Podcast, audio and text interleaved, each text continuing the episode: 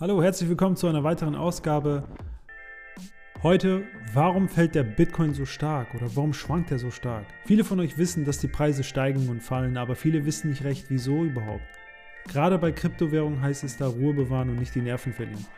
Daher mein heutiges Thema Konsolidierung. Warum schwanken die Preise so stark bei den Kryptos? Bleibt dran. Welcome to Wall Street. Your daily forecast. Kurz vorweg und ganz simpel erklärt, Angebot und Nachfrage. Das Angebot von frischen Bitcoins ist durch das Mining und die Ausschüttung im Bitcoin-Netzwerk gut vorhersehbar.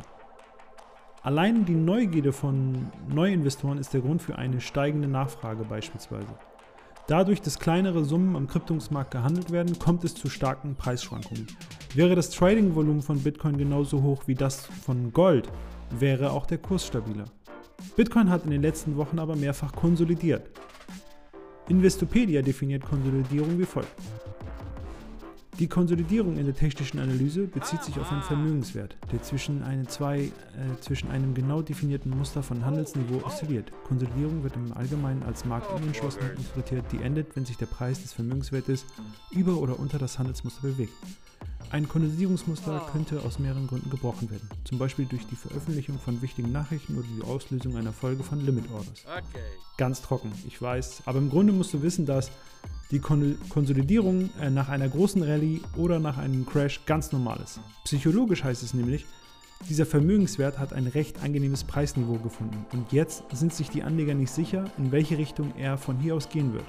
Nach einiger Zeit wird jedoch eine Richtung gewählt und er zieht dann nach oben oder nach unten. Konsolidierung ist nicht nur normal, sondern auch wichtig für den Aufbau eines nachhaltigen Preisniveaus. Was nun? Ja, die Konsolidierung wird also fortgesetzt, bis eine Richtung gewählt wird.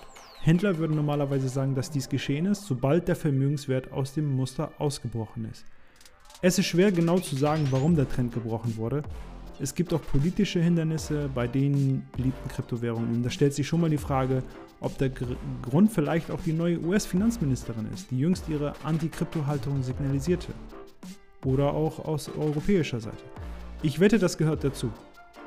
Ist es aber der anhaltende nationale Trend, der den Kryptohandel äh, eindämmen will? Wahrscheinlich auch etwas davon. Das sind keine immateriellen Entwicklungen, aber ich denke auch nicht, dass sie das Ende des Weges für die Kryptos sind. Und so könnte der Preis womöglich noch weiter steigen. Aber vielleicht auch nicht. Und wenn ja, können wir definitiv nicht sagen, wie lange es dauern würde. Ich weiß, das ist schon traurig und irgendwie auch nicht viel aussagend, aber mach dir keine Sorgen darüber. Trotz dieser Entwicklung ist immer noch viel Positives im Gange. Viele drängen auf die Gesetzgebung der Regierung und sagen, dass die Kontrolle die Händler nur in viel dunklere Teile des Internets treiben wird. Darüber hinaus rückt Bitcoin immer näher und soll zu einer legitimen Reservewährung werden. Ich habe bereits über die Fonds und Unternehmen in meinem letzten Podcast gesprochen, die Bitcoin eingeführt haben. Aber noch nie ist ein Geschäft mit der Schlagkraft von BlackRock INC jemals in den Ring getreten. Das ist bis jetzt so. Bitcoin ist volatil und das bedeutet viele Rallyes, aber auch viele Abstürze werden noch passieren.